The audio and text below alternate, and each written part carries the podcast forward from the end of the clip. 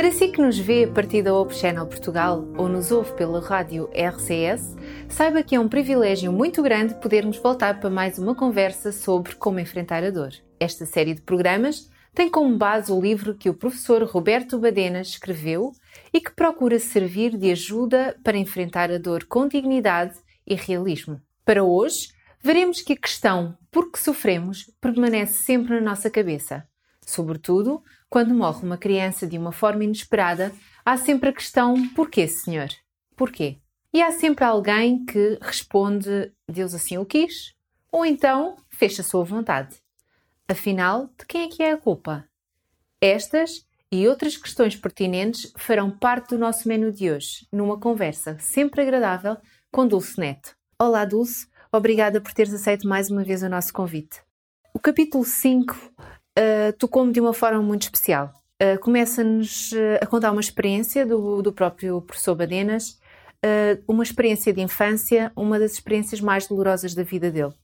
Fala-nos do irmão, com dois anos, que ao passar pelo um, um alguidar com roupa quente, pronta para ser estendida, caiu lá dentro, sofrendo queimaduras graves, o que levou à sua morte em poucas semanas. Foi uma situação que a mãe nunca mais a ultrapassou. Situações destas extremamente dolorosas é-nos sempre difícil aceitar. Mas muito facilmente encontramos alguém que, perante alguma desgraça como estas, nos diz Deus assim o quis. Mas realmente Deus quer que a gente sofra. Isso leva-nos à questão do mal, não é? Voltamos aqui à, à, problemática do mal, uma questão que os seres humanos ao longo da história sempre tentaram explicar digamos que há três grandes vertentes a tentar explicar o mal. Uma, uh, do, tal como a do filósofo Spinoza, diz que o mal não existe. Esta teoria está muito na base da espiritualidade oriental, sobretudo hindu e budista. Tal como o frio é a ausência do calor, e como a escuridão é a ausência da luz, não conseguimos medir a escuridão, mas conseguimos medir a luz, não conseguimos medir o frio, conseguimos medir o calor. Uh, eles dizem que o mal também não existe, é apenas a ausência do bem. E que nós nos apercebemos do mal porque vemos pessoas que sofrem à nossa volta, vemos diferentes formas de injustiça e de violência, mas na verdade o mal em si não existe como uma entidade objetiva, ou é, é um nome que nós inventamos. Esta é uma, é uma versão. A outra teoria diz que o mal existe sim, mas está ao serviço do bem. Podemos ver isto uh, nas teorias marxistas ou na teoria da evolução ou no, ou no ou nos evolucionistas, que dizem que afinal nesta luta pela vida, quer seja a luta pela sobrevivência, quer seja na luta de classes, no caso de, de Marx, uh, o que se passa é que os mais hábeis e os mais fortes vão sobreviver, logo à dor, à sangue, ao sofrimento, mas tudo isto vai contribuir para que a humanidade se desenvolva de uma maneira mais perfeita ou mais justa. Por isso, aqui o, o, o mal existe, mas serve o bem, digamos assim. Depois há uma terceira teoria, uma terceira explicação que diz que o mal é a consequência da liberdade. De uma perspectiva meramente humana se nós analisarmos as causas das nossas desgraças individuais ou coletivas na base da liberdade do homem, não é? A violação das leis naturais que podem trazer alguns problemas. Nós vemos, ah, é o aquecimento global uh, que faz com que haja tsunamis, por exemplo, não é? Por isso, a violação das leis naturais ou a, as nossas más decisões. No... Já vimos isso na, na semana passada para o crente, eh, se Deus respeita a liberdade das suas criaturas, então não lhe resta outra alternativa do que deixarem aberto a possibilidade das suas criaturas agirem contra Deus e agirem contra o seu eh, próprio bem. Ou seja, digamos que a criação de Deus foi um negócio, entre aspas, arriscado. Ou seja, Deus, ao querer respeitar a liberdade das suas criaturas, ele tem que limitar a sua omnipotência, o seu poder, e por isso criar seres livres é correr o risco de que estes ajam mal. Um, por isso temos aqui estas três grandes, três grandes áreas. Uh, a verdade é que nós nos esforçamos por explicar todas as coisas, até o enigma do mal, mas estes esforços falham, não é? Porque é verdade que, embora a maioria das desgraças que nos afligem tenha origem direta ou indiretamente nas nossas ações ou nas ações dos outros, há muitas outras formas de sofrimento que não são assim tão fáceis de explicar. E em última análise, as nossas reflexões sobre o mal desembocam sempre no terreno sobrenatural.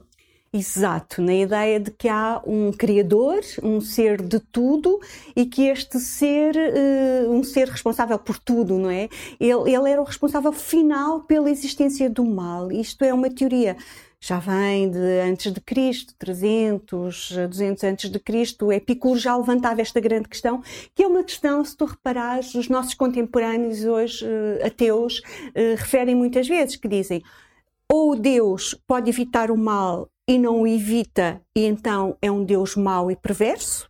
Epicuro dizia a divindade, não, não é? Ou Deus quer evitar o mal, mas não consegue evitar o mal, logo é um Deus fraco, é um Deus eh, que não é omnipotente, ou simplesmente Deus não existe com base neste raciocínio, eh, chegou-se à ideia de que o céu, de que Deus, não tem nada a ver com o que se passa na Terra. E, e, assim continuaram a encarar o mal os seus herdeiros espirituais da filosofia grega e muito, aliás, nós vemos isso não só nos pagãos gregos, mas também no nosso mundo ocidental cristianizado, sobretudo na, no, no Mediterrâneo, não é? Há aqui uma ideia fatalista do conceito uh, do mal.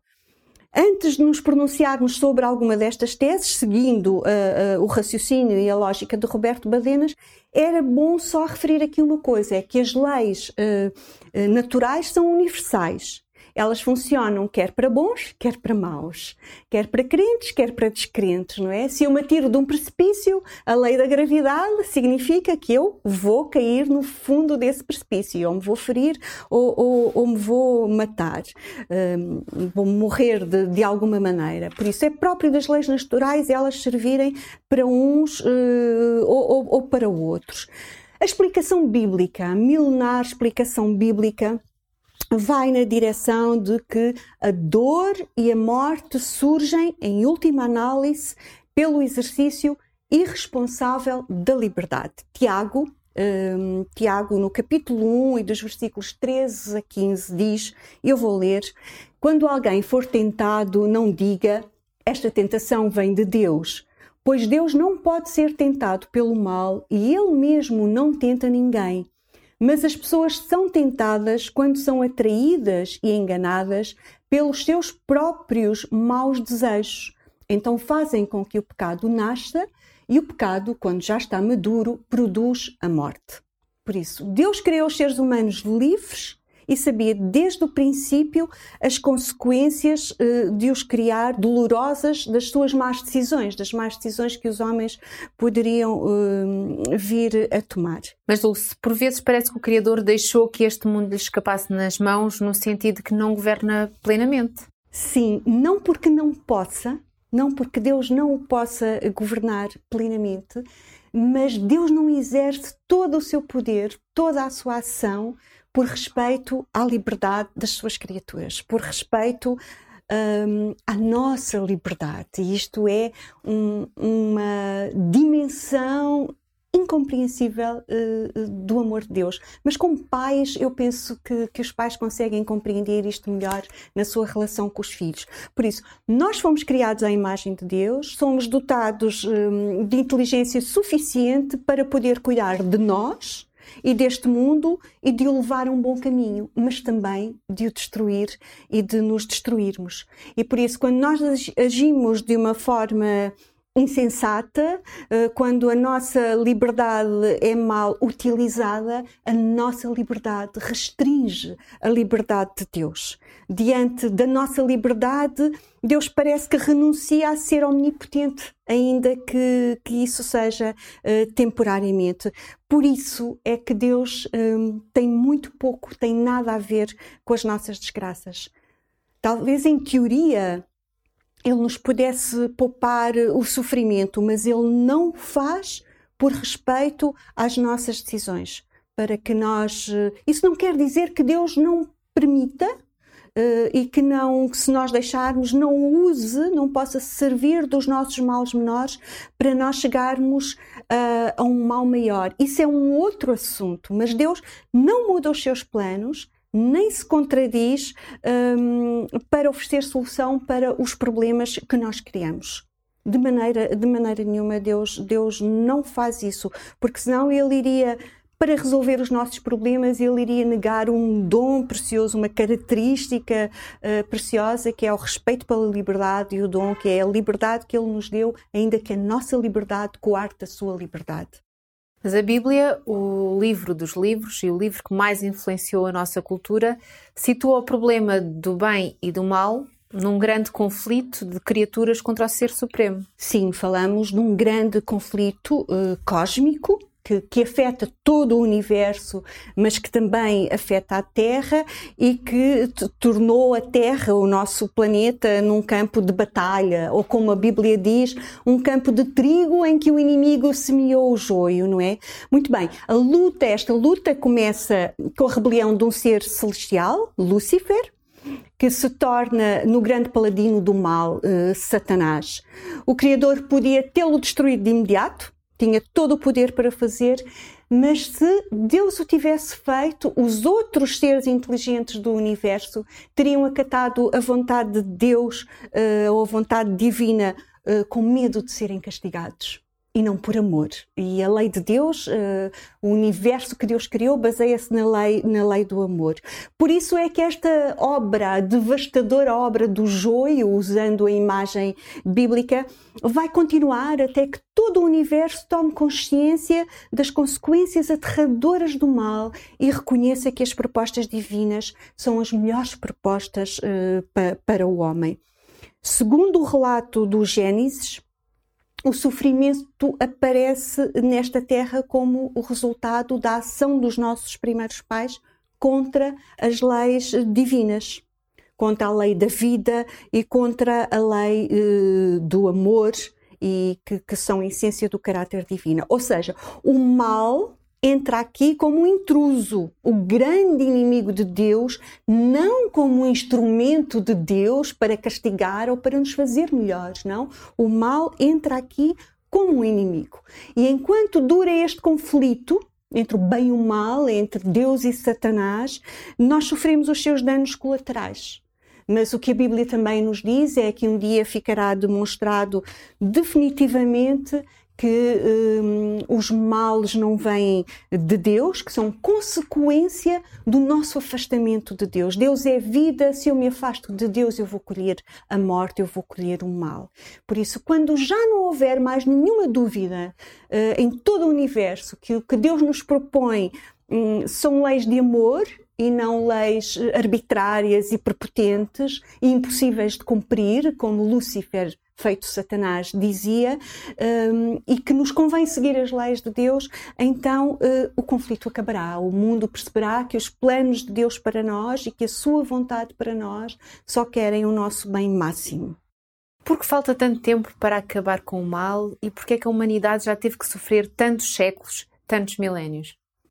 Eu poderia devolver a, a, pergunta, não é? Esse porquê parece que a culpa é de Deus, não é? E nós poderíamos dizer quantos anos são precisos, são necessários, até que nós possamos aprender alguma coisa com a história de Caim e de Abel? Quantas pessoas ainda têm de morrer de fome até nós nos um, solidarizar, solidarizarmos, acho que é assim que se diz, não é? Ou seja, até nós fazermos alguma coisa pelas pessoas uh, que, têm, que têm fome. Quantos inocentes têm de ser torturados para nós nos convencermos que a crueldade é um horror? Ou seja, eu colocaria a tua questão de uma outra maneira. Nesta vida, o mal coloca-se tanto do lado de Deus como do lado do homem, como do nosso lado, não é? O que acontece nesta terra é que, eh, longe de ser o fruto da vontade divina, Uh, o mal é a, a, soma impossível das nossas vontades. Claro que é sempre mais fácil, como tu dizias, pôr a culpa nos outros do que assumir a nossa própria, a nossa própria responsabilidade. Mas por isso é que os nossos esforços mais úteis não são os que fazemos para tentar explicar o mal, mas para procurar combatê-lo. Exatamente, exatamente. Repara, hum, às vezes perdemos muito tempo a tentar eh, perceber, e é natural, porque faz parte, uh, quando nós percebemos as coisas, também as, as, aceitamos melhor. Mas era muito importante nós percebêssemos isto: que se o mal não é um paralelo uh, equiparável ao bem, já que não faz parte da criação original, o mal não faz parte da criação original, então o mal acaba por ser evitável. É? Dizer que Deus permite uh, aquilo que acontece é, é, o mesmo que eu dizer que eu permito ao meu à minha filha usar a minha bicicleta. Uma coisa é eu permitir o uso de alguma coisa e desse uso acontecer uma desgraça. A outra é eu causar a dor ou eu desejar essa desgraça. É? Pronto, e isto acho que era bom nós percebemos é Deus ainda não exerce todos os seus poderes nesta terra, nem nós estamos ainda a seguir as suas propostas. Por isso, o importante aqui era hum, integrarmos, ou, a partir do momento em que nós fazemos parte desta luta cósmica, nós escolhermos estar do lado do bem, estarmos nesta luta a favor do bem. E aí sim tentar combater o mal e, e as suas consequências, tendo uma certeza, tendo a certeza como diz o apóstolo Paulo em Romanos, de que esta guerra já foi vencida, não é? De que esta guerra já tem um vencedor e de que este sofrimento que nós temos, e vamos ver isso à frente no livro, noutros capítulos, é um sofrimento que é partilhado pelo nosso Criador, em que nós não estamos sozinhos e que, como diz Paulo também em Romanos, que as aflições deste tempo presente não são para comparar com a glória que em nós há de ser revelada. Podemos ver isso em Romanos, no capítulo 8, nos versículos 17 e 18. Enquanto prosseguem as lutas, com os seus terríveis efeitos colaterais, Deus diz-nos: persevera, confia em mim. Um dia a dor desaparecerá. Eu tenho previsto uma outra vida para reparar as injustiças sofridas e as injustiças provocadas por esta vida. Por isso, entretanto, no meio da tua dor e no meio do teu sofrimento, o que Deus me diz é: confie em mim. Obrigada, Dulce. É sempre útil, é sempre extremamente esclarecedor ter-te cá connosco. Diz-nos ao autor que a descoberta da necessidade de Deus é o primeiro passo para alcançar a sua ajuda. Por isso, os nossos esforços mais úteis não são o que fazemos para tentar explicar o mal, mas para procurar combatê-lo. Enquanto prosseguir as lutas, Deus diz-nos: Confia em mim. Um dia a dor desaparecerá. Tenho outra vida para te oferecer e para reparar as injustiças sofridas e provocadas por esta. É nesta certeza que nós queremos terminar mais este programa, mas antes de nos despedir, dizer-lhe que temos à sua disposição a oferta do livro Enfrentar a Dor. Se ainda não tem um exemplar deste livro, entre em contato connosco para receber gratuitamente em sua casa um ou mais exemplares. Poderá receber um livro para si e oferecer alguns exemplares a todos aqueles que você gostaria que lessem o livro Enfrentar a Dor. Não hesite, faça já o seu pedido. Para a semana, iremos voltar com mais uma conversa que terá como um tema central as explicações tradicionais. Espero-se por si no próximo programa. Fique bem. Até lá. Enfrentar a Dor é um livro sobre como compreender, aceitar e enfrentar o sofrimento na procura da felicidade, da paz e esperança. Peça já o seu livro gratuitamente ligando para o 219 10 63 10 ou então vá à Rádio RCS e preencha o formulário.